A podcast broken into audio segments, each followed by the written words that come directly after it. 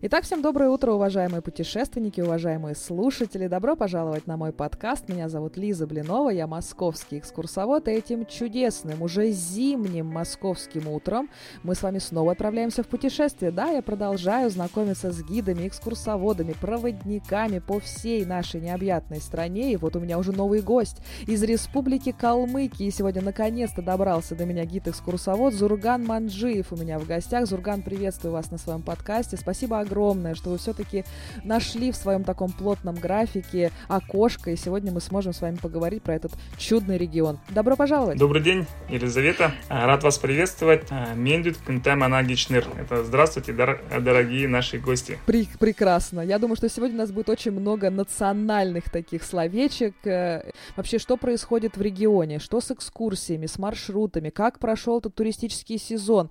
Как вы готовитесь к новогодним праздникам, да? Потому что все уже на носу, все бронировано, наверное, перебронировано у вас уже по загрузке. В общем, сегодня в этом э, чудном регионе мы с вами будем и рассуждать. Э, готовы? Готов. Самое главное. Ну и, конечно, первый мой заглавный вопрос, который я задаю абсолютно всем своим гостям, это, конечно, как так получилось, что вы вообще работаете экскурсоводом? Вот я вот сколько общаюсь с нашими коллегами, все какие-то, ну, сбитые летчики. Кто педагоги, кто фармацевты, депутаты. Ну, со всех просто концов вот этих э, отраслей пришли, но нашли себя вот в этом чудном деле. Вот как у вас получилось, что вы занимаетесь вот этой профессией? С детства интересовался историей, своего народа, а, рос э, в селе, где мы впитывали, можно сказать, родную культуру. И в дальнейшем поступил э, учиться в Ростовский институт за 500 километров от родины и э, познакомился там с огромным количеством э, представителей самых разных народов. Северного Кавказа, Юга России. И, соответственно, каждый э, рассказывал о своей культуре. И, соответственно, а, стали расспрашивать у меня, я что-то рассказывал о своей. Но тем самым вот их культура вызвала живой интерес. В дальнейшем, а, по роду своей деятельности, а, работая юристом, был в разных регионах, в Москве, на севере, всегда было интересно послушать э, других людей. Но как, к определенному возрасту стало интересно рассказать людям уже и о своей культуре. И в 2019 году я вернулся на родину с четкой целью и пониманием того, что я хочу работать экскурсоводом и рассказывать людям о своем родном крае. Собственно, вы юрист, да, по образованию. Сколько вы поработали юристом и какое же было, э, может быть, спонтанное такое решение? Или вы планомерно прям к этому шли? Или, может быть, вы поговорили с кем-то? Кто повлиял на такое ваше решение? Все же возраст, скажем так. Ну, и э, появление детей, которым э, возникло желание передать все те ценности, которые были переданы моими родителями. То есть э, вы вот раньше работали юристом, да, работали с бумагами, и вдруг вы решили работать с людьми напрямую. Вот не страшно было начинать такую новую деятельность? А, нет, не страшно. После того, как, ну, знаете, как я скажу, э, если быть честным, э, в прошлом я был э, юристом в погонах, скажем так. В 2019 году я завершил свою карьеру и с четким пониманием того, что я хочу сменить сферу деятельности, устраивался в московскую фирму, где у меня спросили, есть ли опыт вот, именно по той коммерческой деятельности. Я сказал, у меня опыта нет, но у меня есть богатый опыт общения с людьми. И вот этот богатый опыт общения с людьми пригодился мне вот именно в экскурсоводческой деятельности. Что, в принципе, одно и то же, да? Вот замечательно. А как вообще ваши домашние отреагировали, что вы так резко сферу сменили? Были какие-то неожиданные реакции среди ваших друзей? Я думаю, что нет. Они знали меня, что я танцую, пою, люблю рассказывать, поэтому они отнеслись а, спокойно. Больше, наверное, вызвал интерес а, финансового характера. Потеряешь ли ты в заработной плате, а прибыльно ли это, стоит ли этим заниматься? Потому что вот в последнее время, допустим, профессия учителей, она как-то стала менее востребованной. И больше с этой стороны у людей были вопросы. То есть, получается, вы уже с 2019 года постоянно только работаете экскурсоводом. То есть это ваша основная деятельность. Да, я э, работаю экскурсоводом постоянно с 2019 года. Параллельно какое-то время работал в сфере недвижимости, но все же переключился сейчас полностью на туризм. Какой у вас богатый вообще кругозор. Тут и юридическая, и недвижимость, и танцы, песни, боже мой. Мне кажется, вы такой разносторонний человек. Действительно, для экскурсовода это невероятно важно. Ну и ответьте на самый главный вопрос. То можно жить экскурсоводом-то в Элисте? Вы, вы же там находитесь, да, постоянно? Можно ли жить? Можно ли выжить-то, работая экскурсоводом? Вот ваше теперь мнение такое экспертное. Я думаю, что да, но нужно постоянно развиваться. Ну вот, собственно, про развитие мы как бы с вами сегодня тоже будем говорить, про собственное, ну и про развитие региона. Самый главный вопрос, который мучает всех наших слушателей, зачем ехать в Элисту? Вот надо все бросить и приехать к вам. Почему? Чтобы отдохнуть, э, зарядиться энергией, теплом. У нас очень э, богатая культура, история, природа просто потрясающая. Начиная с марта месяца можно смело ехать в Калмыкию, когда в Москве по колено лежит снег, э, у нас уже цветет, все цветет, прилетает огромное количество краснокнижных перелетных птиц, э, степь благоухает запахом полыни, и в апреле начинается цветение тюльпанов – не успеет закончиться цветение тюльпанов, в, в июле начинается цветение лотоса. Можно приехать э, в заповедник, посмотреть э, древних степных антилоп, сайгаков, в том числе и, а самое главное, у нашей религии, у буддизме – о которой мало в России знают, в России знают, но это одна из древнейших мировых религий. Пересечение и культур, и религий, да, и вот, собственно, важно вообще быть местным экскурсоводом, чтобы во всем этом деле э, разобраться, потому что это действительно такая очень э, трудная тема. Вот вы как считаете? Я думаю, что э, местным э, быть полезно, потому что изнутри знать э, все особенности, потому что ну, часто людей интересу, интересует вот, повседневная жизнь, быт, традиции, вот именно исконные. Но, тем не менее, есть э, люди, которые, не будучи калмыками по национальности, не будучи буддистами по вероисповеданию, очень э, Э, хорошо знают наши традиции, и я отношусь к ним с большим уважением. Вообще много сейчас работы. Вот э, как вы считаете, говорят, что сейчас э, внутренний туризм переживает новую какой-то всплеск, и все ринулись действительно смотреть нашу страну. Как вообще сейчас по загрузке? Кто едет? Какие регионы? Может быть, есть у вас такая негласная статистика? Негласная статистика. Едет очень много туристов из Москвы, Санкт-Петербурга, Воронежа, Казани. То есть, ну, география большая, честно скажу. А, очень много стало туристов подготовленных, которые приезжают, уже знают э, что-то о буддизме, перед приездом смотрит на ютубе, благо сейчас информации очень много, и уже сопоставляет потом увиденное в интернете с э, живым общением. С какими стереотипами вот вы сталкиваетесь? Вот они подготовились, вот они на ютубе кучу, значит, роликов посмотрели, почитали всякую там неверифицированную информацию и приезжают к вам в гости. С какими-то, может быть, э, убеждениями, со стереотипами? Вот сталкивались ли вы с такими туристами? А, да, сталкивался. Один из основных э, стереотипов, ну, может быть, он имеет какую-то долю истины, это о том, что Калмыкия бедный регион. Но, э, знаете, как э, бедность э, в экономическом плане, она отражается на уровне зарплат. А вот в плане богатства культуры люди просто поражаются, насколько вот вы счастливые люди, что вы здесь живете, какой пищей вы питаетесь, каким воздухом вы дышите, как вы сохраняете национальные традиции. Вот люди уезжают довольными, и честно, в общении с людьми я убеждаюсь, что я правильно сделал, что на определенном этапе принял решение вернуться домой и живу, а, растут дети, счастлив по-своему. Это самое главное, что когда твоя профессия доставляет это удовольствие и приятно вообще о ней так вот рассуждать. Вы помните свою первую экскурсию? Дело в том, что какой-то период я работал в туристском информационном центре. Мы снимали ролики об достопримечательностях и листы, и в какой-то момент получилось, что я уволился, и буквально на следующий день ко мне приехал э, владелец туристической местной фирмы и предложил сотрудничество. И вот в первую экскурсию мы поехали э, на двух автомобилях. Я был на минивене, и второй автомобиль шел микроавтобус. И вот был второй гид, и э, я перенимал у него опыт общения с людьми, умение рассказывать, быть интересным, но убедился в этой поездке, что гид, экскурсовод, он должен быть и очень умелым, скажем, организатором. И вот а, она прошла успешно, но вывод я сделал вот в первой экскурсии, вот именно про вторую часть, а, скажем, такую, о которой люди мало знают. А, и которая сродни волшебству, когда в итоге экскурсия получается интересной. Да, только ты и водитель знают, что все что-то пошло не так, а вот туристы об этом знать, конечно, не должны. Были вообще проблемы, такие проблемные туристы, были какие-то сложные там ситуации? Вот поделитесь из своего такого э, опыта. Вот случалось что-то такое непредвиденное, и вам приходилось это как-то решать? Конечно, такое бывает в каждой, можно сказать, экскурсии. Ну, что-то идет не по плану, скажем так. Бывает погода подвела, дождь пошел. Ну, иногда вот самое главное э, уметь неблагоприятные факторы ну, превращать в благоприятные вот, в нашей работе.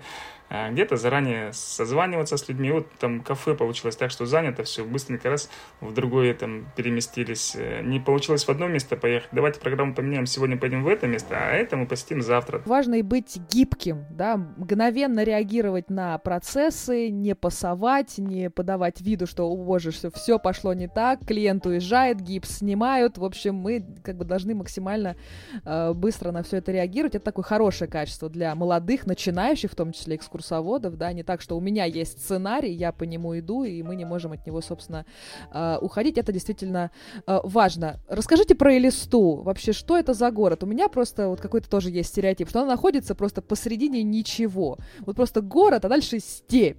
И вот куда ехать, как там что смотреть? Вообще, что это за город? Э, вот поподробнее. Элиста — это город, который находится на равном удалении от таких известных большей части россиян стран городов, как Астрахань, 300 километров от Элисты, Волгоград, он же Сталинград, 300 километров, Ставрополь, ну и чуть дальше 500 километров Махачкала и 500 Ростов. То есть мы находимся на пересечении э, дорог между этими городами, и многие по пути на море, э, на Черное, на Каспийское море, Азовское проезжают Калмыкию, по пути в горы, что в летний период, что в зимний, э, по пути на Кавказские минеральные воды, ну, обязательно проезжают Туристов, просто ну, иначе ее ну, как, не минуешь.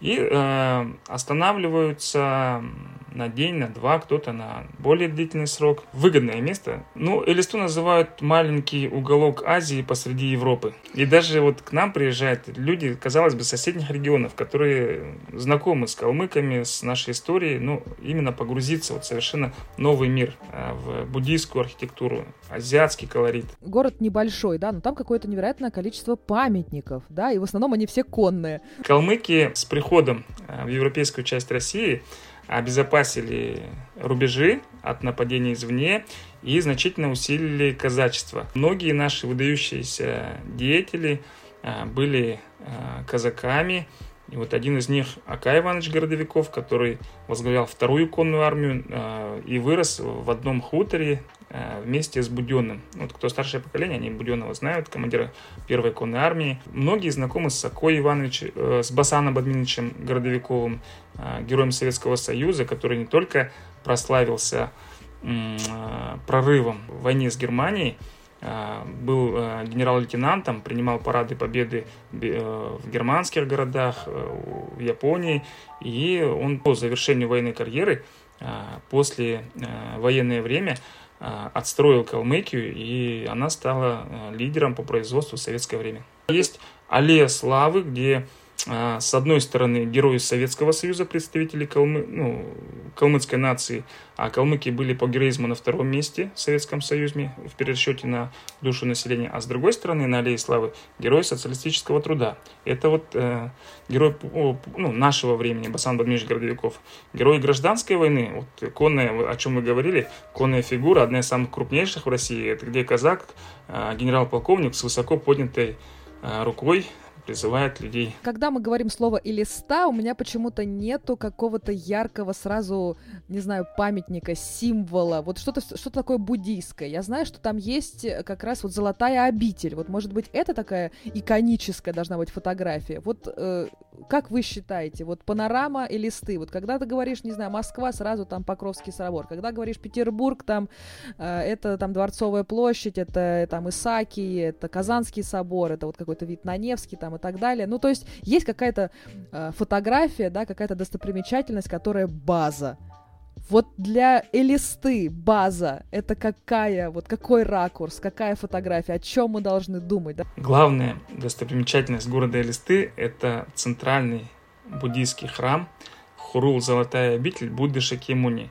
Высотой 64 метра семиуровневый, и который с высоты птичьего полета напоминает мандалу. Это сфера обитания божеств, хру необычайной архитектурой, который обращен на четыре стороны света, и он является именно жемчужиной среди достопримечательностей э, Калмыкии. Так, а по поводу золотых ворот, я тоже что-то про них слушала. Да, золотые ворота э, тоже интересно, на них изображены, ну, то есть 28 э, картин, повествующих об истории культуре Калмыкии, и по традиции, проходя под ними, мы всегда загадываем желание, потому что вот именно ворота в буддийской архитектуре – это вот э, место, через которое покидали город, загадывая желание, и возвращались обратно, благодаря за то, что Бог хранил вот в этом путешествии и исполнились все желания. Ну, в каждом городе есть такие арки, такие ворота триумфальные, да, и действительно, только, наверное, проходя через нашу триумфальную арку, вряд ли кто-то желание загадывает.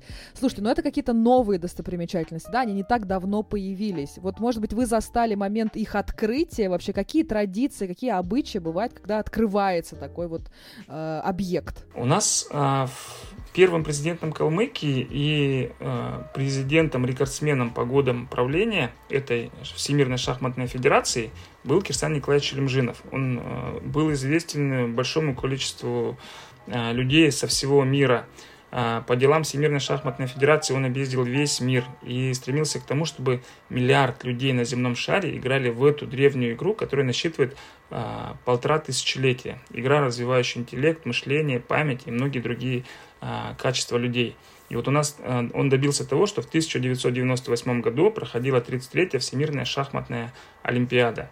И вот э, ну, специально к этому событию был построен посреди степи шахматный город, и э, начинался он э, от него, ну, брал начало проспект Остапа Бендера. Ну, вот э, 12 э, стульев, золотой теленок, ну, кто знаком с творчеством. Ильфа и Петрова. Шахматы в э, долгое время были обязательным предметом в школе им учились, э, и у нас вот огромное количество шахматистов, а, призеров э, всероссийских, международных соревнований вот э, появились благодаря тому, что шахматы были введены в школьную программу. Сейчас, к сожалению, школьную программу шахматы исключили, но тем не менее люди продолжают играть в эту древнюю игру. А, кроме шахмат есть старинная головоломка на рынчинже, тонкое знание, тонкое разумение, вот, э, которое является, наверное, как говорят, первым компьютером.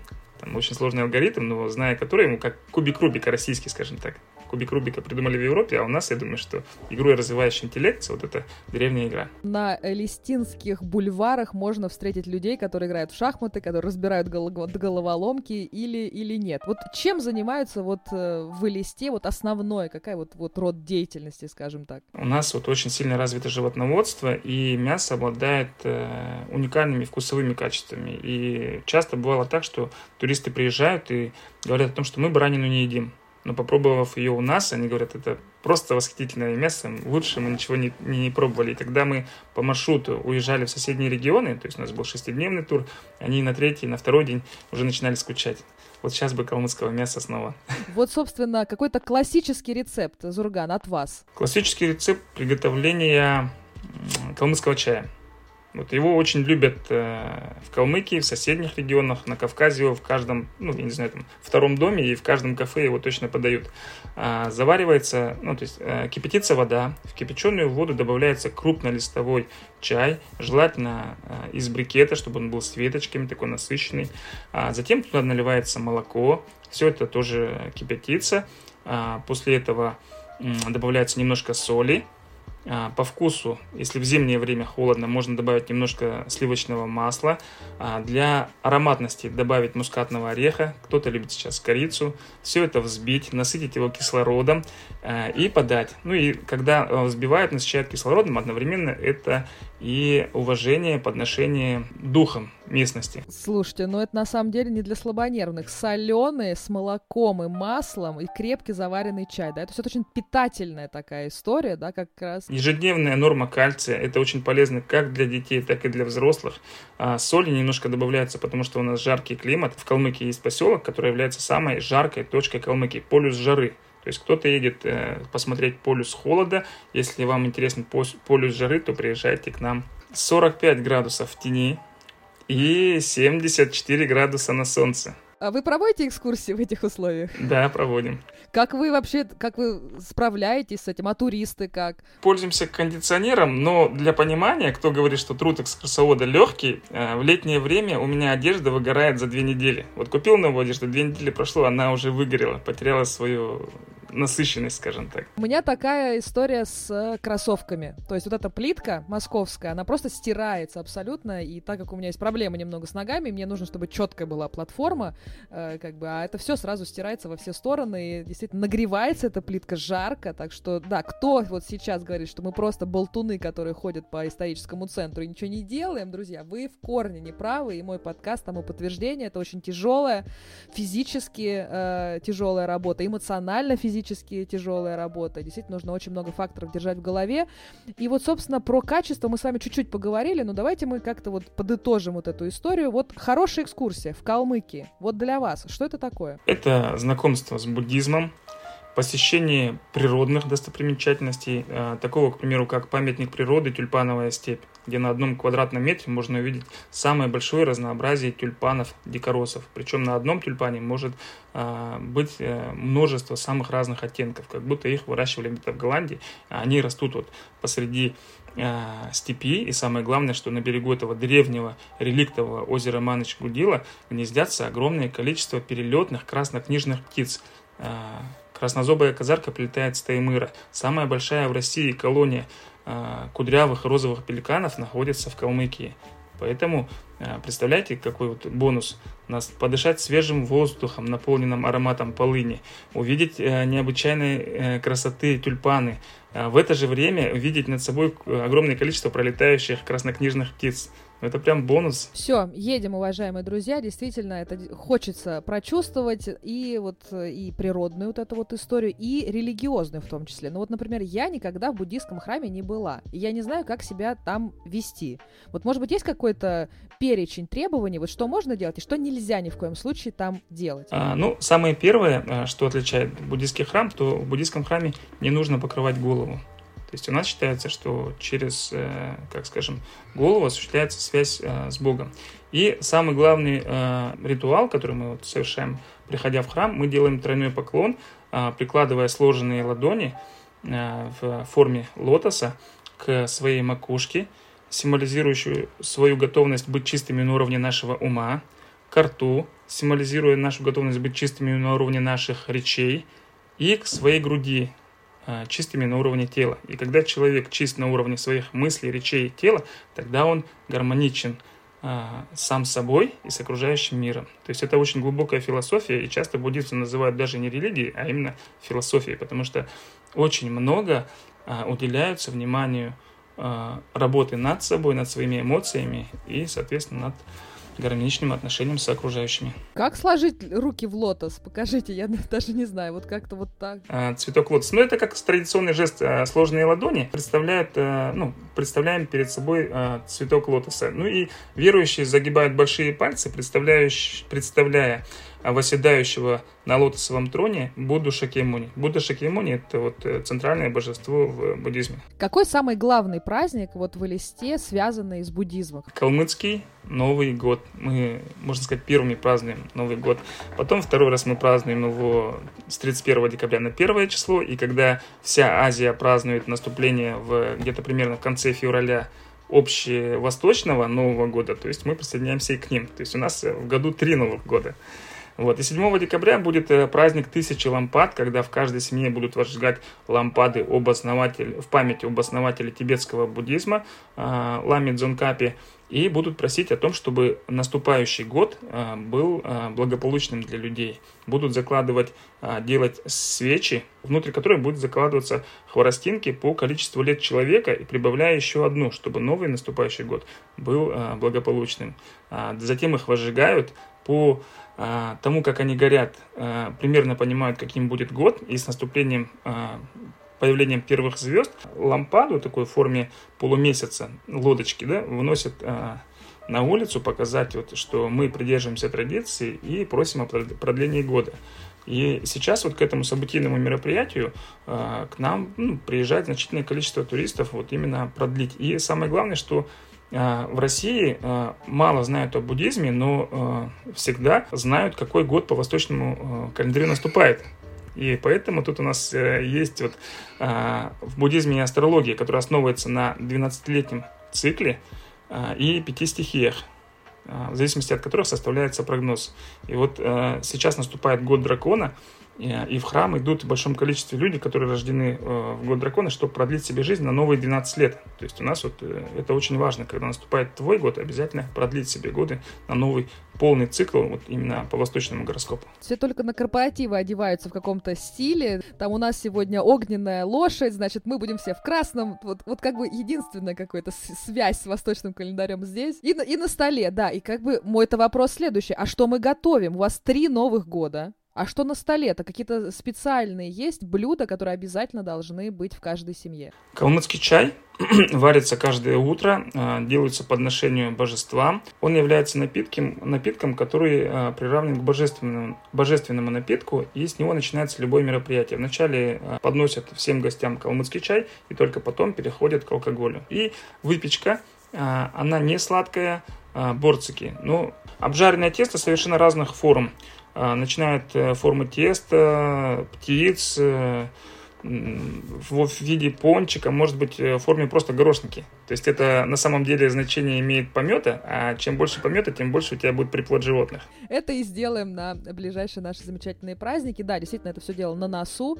Очень интересно. Слушайте, сколько мифологизации, да, и сейчас, собственно, очень много там экскурсоводов э, все время вплетают это в свой экскурсионный рассказ, а некоторые и выдумывают. Вот регионы, которые вот э, полны вот этим эпосом, вот эти все этнические истории. Вот я недавно общалась с э, экскурсоводом из Бурятии, они там тоже что-то придумывают, вот две судьбы были, значит, влюблены в одну девушку, девушка это гора, гора, значит, между ними. Я тоже такое могу. Вот вы сталкивались с такой вот неомифологизацией, и вообще вот вы эти легенды любите вплетать у себя в экскурсии? Люди любят сказки, любят легенды, и это то, что, наверное, э, немножко красит экскурсию. А, заставляет людей немножко воображение да, свое включить, скажем так. И у нас э, есть э, гора Багдо, один склон, который э, красного цвета. И вот с этим красным цветом есть множество легенд от научных, заканчивая такими вот народными, о том, что эту гору принесли э, буддийские монахи, когда калмыки перекочевали э, за 7 тысяч километров от своей родины. А, о том, что а, красный цвет – это девушка, которая не желала а, покоряться захватившим ее людям и сбросилась с горы, и множество других. Ну, эта гора уникальна, 280 миллионов лет породам в этой горе. Это самая высокая точка прикаспийской низменности. И рядом находится озеро Баскунчак, которое является аналогом соленого моря, мертвого моря, высокое содержание соли и очень полезно для суставов, для дыхательной системы. Вот после коронавируса многие ехали вот именно в Калмыкию, в Астраханскую область, чтобы укрепить свои легкие. Но туда не просто добраться. Вот как туда вообще добираться и далеко ли это вообще от Элисты? Так как гора находится на границе калмыцких кочевий, то сегодня, конечно, от Элисты немножко трудновато добраться. Часов 8 нужно ехать.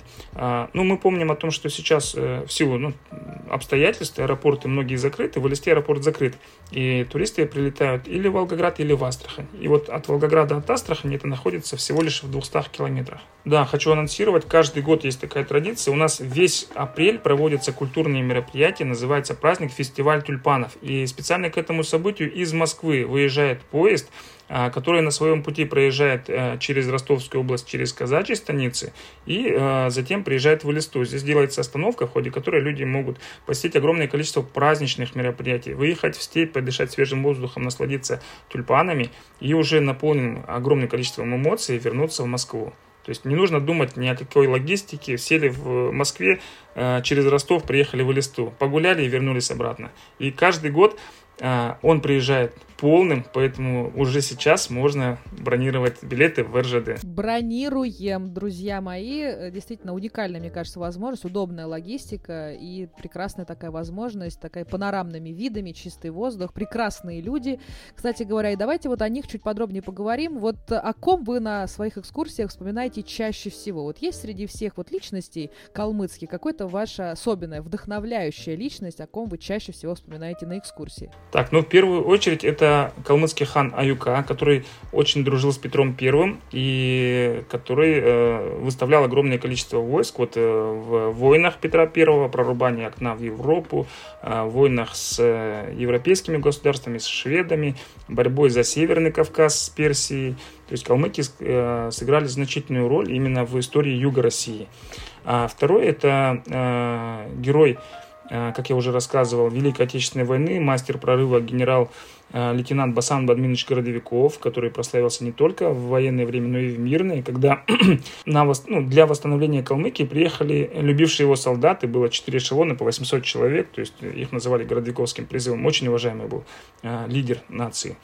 А, есть, э, допустим, э, контр-адмирал э, Калмыков, который, благодаря которому Россия одерживала победы на море который ввел систему управления кораблями на флот и ввел морской узел, который был взят вот именно от калмыцкого узла легкий способ завязывания узлов. Вы назвали очень много таких э, мест интересных в Калмыкии, которые стоит посетить. А какое ваше любимое? Вот где вы находите такое успокоение, где вы восстанавливаете свое ментальное здоровье после тяжелых таких выездов? Вот какое оно? Может быть, наши слушатели тоже хотят туда отправиться. А, место силы одинокий тополь с каскадом родников – про него многие слышали. Это дерево-победитель конкурса «Дерево России» 2019 года. А европейское дерево э, года ну, заняло третье место. Но самое главное, что э, незримо там чувствуется именно энергия природы. На том месте находился последний кочевой храм калмыков, это намоленное место, на стыке двух географических зон – Ергенинской возвышенности и Куманочской впадины, откуда открывается необычный вид на долину. И самое главное, что кроме того, что люди насыщаются там и энергетикой этого места, а, там есть и родники, которые исцеляют а, здоровье людей. Причем вкус воды совершенно необычный, квасцовый, и лечит это множество заболеваний внутренних органов от различных э, паразитов, а, и в том числе кожные заболевания. То есть вы едете туда лечиться, что ли? Я не пойму, то есть...